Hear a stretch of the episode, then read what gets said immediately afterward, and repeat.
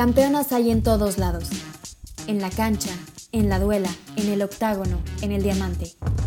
En la casa, en la escuela, en la ciencia y en el deporte. Sus voces nos traen alegrías, tristezas, dolor y resiliencia. Nos traen perseverancia, empoderamiento y mucho, pero mucho sacrificio. La historia de las mujeres y el deporte empezó después. Y hoy en día, seguimos tirando barreras y rompiendo estereotipos. Todas las voces de las mujeres que día con día construyen un futuro mejor para el deporte femenino, aquí, en Historias de Campeonas.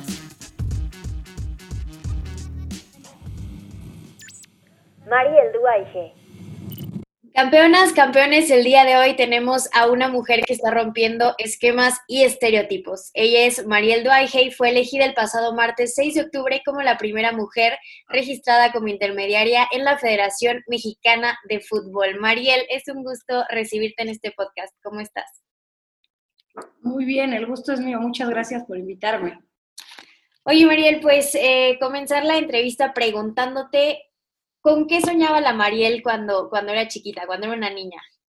Yo la verdad soñaba con ser futbolista, toda la vida jugando fútbol en los recreos con los hombres y la típica historia de, las niñas como de mi edad, que no había tanto fútbol femenil.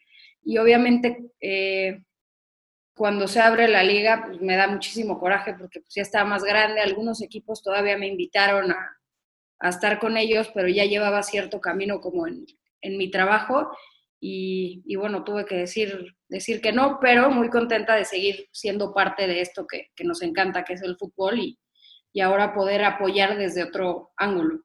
Exactamente. Y bueno, cuéntanos un poco de tu historia futbolística, porque claro que tuviste buena presencia por ahí en el fútbol femenil nacional. Pues estuve toda la carrera en la Universidad de Anáhuac del Norte. No éramos el, equipo más competitivo a nivel nacional. Sí tuvimos algunas participaciones, pero, pero era como íbamos y a ver qué sacábamos. No, no realmente no competíamos por, por ganar. No teníamos como que tan buen, no sé, no había tantas niñas que jugaban. Siempre íbamos muy justitas y, y era complicado. Y terminando la universidad entré a Real Celeste, que era un equipo de aquí de, la Ciudad de México organizado por el papá de una de mis compañeras. Y, pues fue increíble, competimos en Copa Telmex un par de años, quedamos campeonas y, o sea, lo recuerdo como mi momento más feliz. Y me imagino, bueno, que en ese entonces ya veías un panorama un poco complicado para el fútbol femenil. En ese entonces, ¿cómo veías el nivel, digamos, futbolístico eh, eh, de la femenil aquí en México? De, la selección siento que iban un poquito siempre las mismas. Siento que había muy buenas jugadoras al final en, en, los torneos en los que nos enfrentábamos, pero no siempre recibían llamados. Y lo que sí era cañón era que cada vez había más niñas buscando jugar, así desde más chiquitas llegaban al equipo niñas de 12, 13 años y eso era increíble. Mencionabas que, la Liga MX femenil fue un factor importante, pero que te hubiera gustado que, llegara antes. Creo que hay muchas que se encontraban o se encuentran también en tu caso, pero bueno, no te despegaste para nada del fútbol y comenzó una nueva aventura para ti. Justo cómo comenzó, cómo llegó a ti la idea de, de representar futbolistas. Mira, cuando estaba en mis últimos semestres de la carrera, una amiga que era más grande, con la que alguna vez jugué fútbol, eh, estaba haciendo una maestría y ahí conoció a un representante que tenía una agencia y en ese momento le dice como necesito a alguien que le encante el fútbol, que quiera ver partidos, que quiera hacer reportes. Y mi amiga, pues, oye, hay un trabajo de fútbol, ¿lo quieres? Y yo, obvio, sí, ¿dónde aplico? Fui, eh, pasé las entrevistas, me quedé, estuve como tres años en esa agencia, ahí todavía no representaba ningún jugador, hacía o sea, desde sacarle punta a los lápices, pagar la luz de la oficina, hacía de todo. Y, pero ahí me di cuenta que, que, bueno, había representantes, era algo que yo creo que ni pensaba. Y, y me gustó mucho y decidí seguir por ese camino. ¿Cuál es como tal la preparación de un agente? O sea, ¿qué tienes que estudiar? ¿Qué materias llevas? ¿Cómo, cómo es esta preparación? Mira, yo, yo estudié mercadotecnia, que me ha ayudado mucho para para ser representante o agente, pero creo que la mejor carrera que puedes escoger es derecho. porque ves, o sea, ves muchos contratos, ves cosas así. No es muy complicado, pero bueno, eh, yo hice ahí por ahí un diplomado para como complementar lo de, lo de mi carrera, pero no, no hay una carrera en específico que sea para representar. Siento que es algo de muchos contactos, de ser muy movido, de estar como muy pendiente de tus, de tus jugadores. En estos momentos, bueno, ya hay jugadores de, bastante experiencia y muy reconocidos que, están, digamos, en, a tus órdenes, por así llamarlo. ¿Cómo llegaste a tener, digamos, este contacto? ¿Cómo fue la primera experiencia de representar formalmente a un jugador? Mira, un poco lo que, lo que hacemos o como trabajamos es, vamos a partidos desde sub-17, sub-20, ahora con la femenil vemos los partidos de la femenil, ya no podemos ir, pero este, empiezas a detectar talento. A mí me gusta ver a los jugadores no solo un partido, o sea, me gusta, no sé, si me interesa X jugadora, la, quiero ver tres, cuatro partidos para saber realmente este, qué nivel tiene y más allá del nivel, después es hacer un contacto, eh, no sé, invitarles un café, platicarles tú qué haces, ir conociéndose y para mí es muy importante eh, no sé, la mentalidad de la persona, hacia dónde quiere llegar. No te voy a decir que solo firmamos jugadores que son un 10 de cabeza, porque no, no los hay, pero sí que quieren llegar a eso. Y entonces ahí nosotros somos herramientas para ayudarlos a y ayudarlas a que vayan encontrando su camino. En este aspecto, ¿cómo es tu día a día? O sea, ¿te levantas? ¿Qué haces? ¿Cómo, cómo es todo el trayecto del día de Mariel?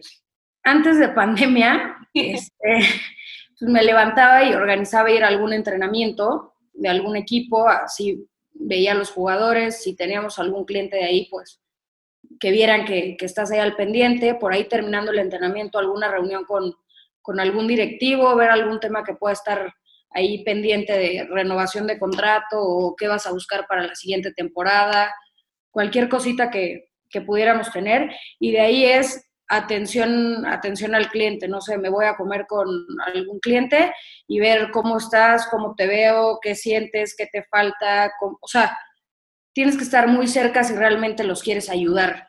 O sea, no puedes ayudar a alguien mandándoles WhatsApps. Entonces, ahorita con la pandemia pues, ha estado un poco más complicado, pero bueno, todos entendemos la situación.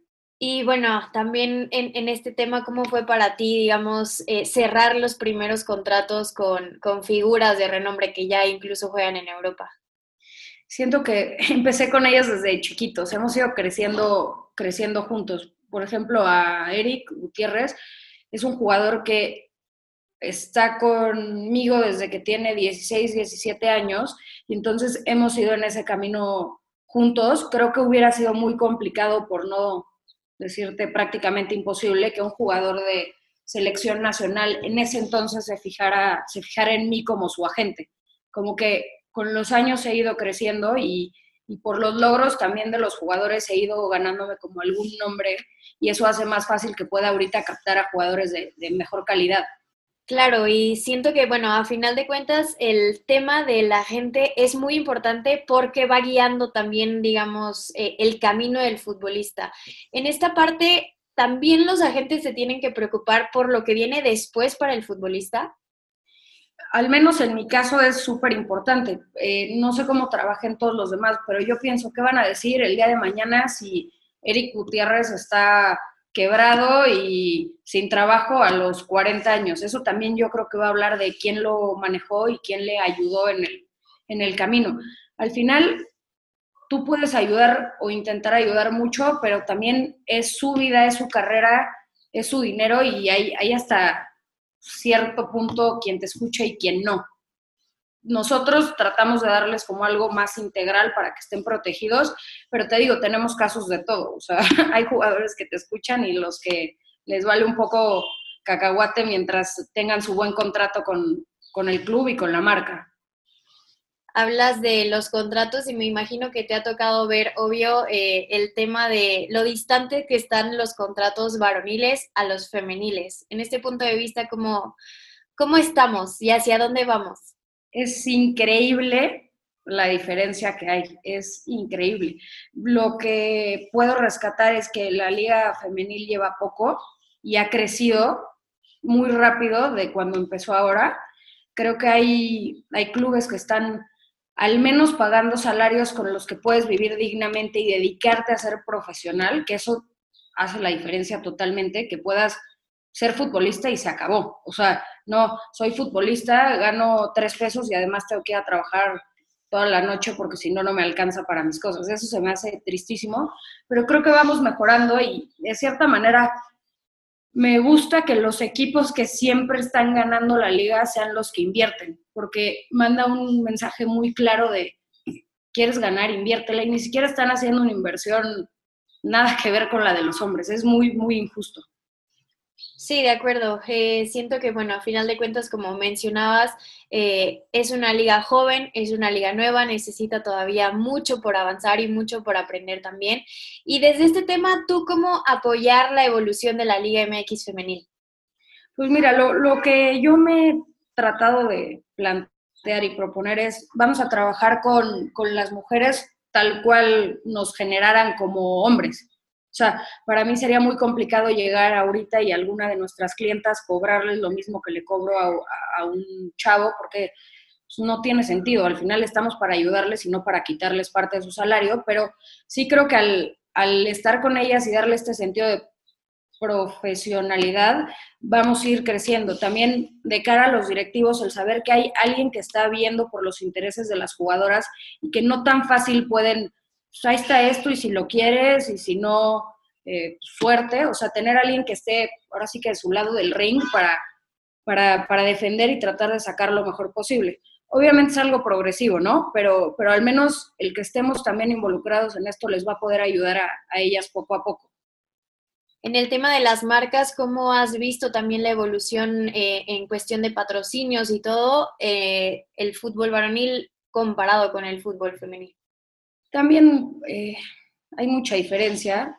Me gusta que las marcas sí apoyan a las mujeres y sí les dan contratos, pero son generalmente contratos por producto, cosa que para un, en el caso de un seleccionado nacional varonil, cobran muchísimo dinero anual de sus marcas y las mujeres no, que debería de sea, igual no, no te digo que les paguen lo mismo que a los hombres hoy, pero por lo menos que se les retribuya de alguna manera para que ellas puedan vivir mejor y sentirse valoradas. O sea, y poco a poco creo que va a ir creciendo porque, porque sí hay más marcas que se están involucrando y sí estamos, o sea, yo siento que cada vez las mujeres vamos ganando más terreno y, y es cuestión de que sigamos alzando la mano y seguir en este camino. Desde tu punto de vista en el crecimiento integral y profesional de las futbolistas, ¿qué hace falta? ¿Qué tiene que pasar o qué eh, insumos necesitan para que puedan llegar a ser de verdad atletas de alto rendimiento? Yo creo que hace falta también más apoyo desde los clubes. Por ahí hablas con algunas chavas en algunos equipos y no tienen nutriólogo, este, de repente tienen cuatro balones para entrenar. Eh, les pagan poco, o sea, como que no les puedes exigir que sean profesionales si no les das cómo crecer. ¿Qué nos hace falta? Pues inversión. O sea, nos hace falta que el equipo meta lana o que las marcas patrocinen solo al club femenil y, y ahí puedan como, como crecer. Yo creo que son mucho más profesionales las mujeres que los hombres, al menos en lo que me ha tocado tratar de mis clientes y clientas, creo que son mucho más profesionales y más dedicadas. De acuerdo. Y bueno, hablando ya de, del tema que estuvo en redes sociales durante las últimas semanas, que nos dio mucho gusto ver la noticia, ¿cuál fue, primero que nada, el proceso para llegar a ser la primera mujer registrada como intermediaria en la Federación Mexicana de Fútbol? Pues mira, te, te platico un poco. El, la certificación no la necesitas para, ejercer, es como decisión tuya si la tienes o no. Hay muy, muy pocos en México que la tienen. Para mí era muy importante validar lo que vengo haciendo y no nada más eh, hacerlo así porque se me va bien y, y quedarme como en esa zona de confort. Para mí era muy importante también como darle ese respaldo a mis jugadores y a mis jugadoras de que sepan que estoy certificada tuve que estudiar por ahí muchos reglamentos de FIFA y de la federación y, por ahí hacer un examen que no estaba muy fácil, pero por, por suerte y tuve ahí poco tiempo para estudiar porque nos avisaron una semana antes que iba a ser. y yo no sé cómo, pero lo sacamos, también ya son muchos años de, experiencia y creo que está, está padre que sea la primera mujer que lo tiene, pero también está padre que esto impulse como a muchas niñas a decir, no, no es quizás tan difícil, es como que, que te decías hacerlo y atreverte. O sea, como que yo sé que tenemos muchos, muchos límites por ser mujeres, pero al final muchos los ponemos nosotros. O sea, como que si realmente tú vas y luchas y haces las cosas, por ahí con un poquito de suerte te acabas sorprendiendo. De acuerdo, siempre luchar y nunca desistir, creo que será el, lema de, las mujeres hoy en día y bueno, ya desde hace bastantes siglos. Eh, Mariel, ¿cuáles eh, consideras que han sido los obstáculos como más grandes que, tuviste para llegar a este punto?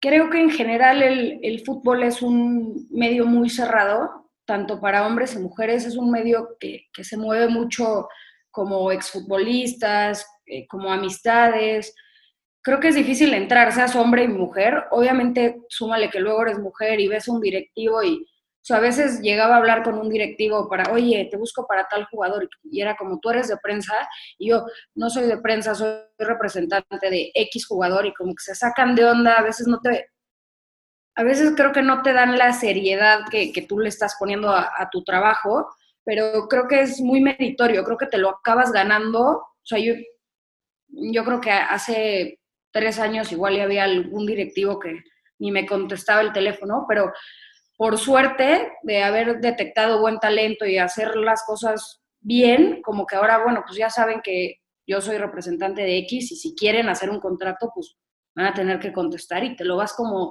como ganando, pero sí es, sí es complicado, no no ha sido fácil, ya son muchos años. De acuerdo. Y bueno, en el panorama, digamos, nacional comparado con el internacional, ¿cómo están las mujeres agentes eh, eh, aquí en nuestro país comparada con, todo el panorama internacional? Es que no conozco a ninguna agente en, México que, lo haga, entonces no, no te sabré decir. Yo creo que están más avanzados en, por ejemplo, en Europa, que son bastante más abiertos no, tampoco tengo muy claro a, muchas que se dediquen a esto. Hay la, típica de la esposa de Dani Alves, que en algún momento fue su representante, o no sé en qué quedó eso, pero, pero no, no tengo como así alguna figura que, yo te pueda decir, ella es representante y, qué padre, o, o, lo hacen muy bien allá. Como que no, no tengo referencias. Y bueno, ya casi para cerrar, de lo que soñaba la Mariel chiquita, que quería ser futbolista, hoy en día, ¿qué, la, la, sueña la, la, Mariel ya agente eh, avalada por la Federación Mexicana de Fútbol? No, pues disfrutar con, con, mis jugadores y jugadoras que estén en selección nacional, que puedan competir, ganar mundiales, ayudarlos, que realmente sientan un respaldo de mi parte, que, que creo que si yo lo hubiera tenido, otra, otra historia hubiera sido. Y entonces, inspirar, ahora inspirar a muchas niñas, niñas y también niños, porque también hay mucha gente que no, se atreve a, perseguir sus sueños, que con mucho trabajo y perseverancia se, se cumplen. ¿Cómo te ves, Mariel, en unos 5 o 10 años? Espero que muy bien, rompiéndola. Perfecto. Ya ahora sí, para terminar, eh, nos encanta que, las mujeres que le están rompiendo en, algún sector del deporte eh, le den un consejo a las niñas o jóvenes que, se están desarrollando en el sector deportivo. Mi, frase favorita es el que persevera, alcanza. O sea, literal, no, no pares. O sea, persevera. O sea, va a llegar. Cuando más pienses que no, no llegas a nada, de repente te vas a sorprender y, y se va a abrir por algún lado. Perfecto. Mariel, pues muchísimas gracias por regalarnos un, poquito de tu tiempo. Eh, sabemos que, bueno, la pandemia nos tiene medio frenados a todos, pero esperemos también que, pronto podamos volver a, volver a la normalidad y que veamos representándote a los mejores deportistas y a los mejores futbolistas y las futbolistas también, porque claro. es toda una realidad. Muchísimas gracias a ustedes por, por esto. Pues con eso cerramos un episodio más de Historias de Campeonas. No se olviden de seguir a Mariela en sus redes sociales. ¿Cómo te encontramos? Eh, estoy en Instagram como Mariel Duaige. Perfecto. Y pues también síganos a nosotras en nuestras redes sociales. Nos encuentran en Twitter, Facebook e Instagram como Campeonas MX. Yo soy Tatiana Briseño y nos vemos a la próxima.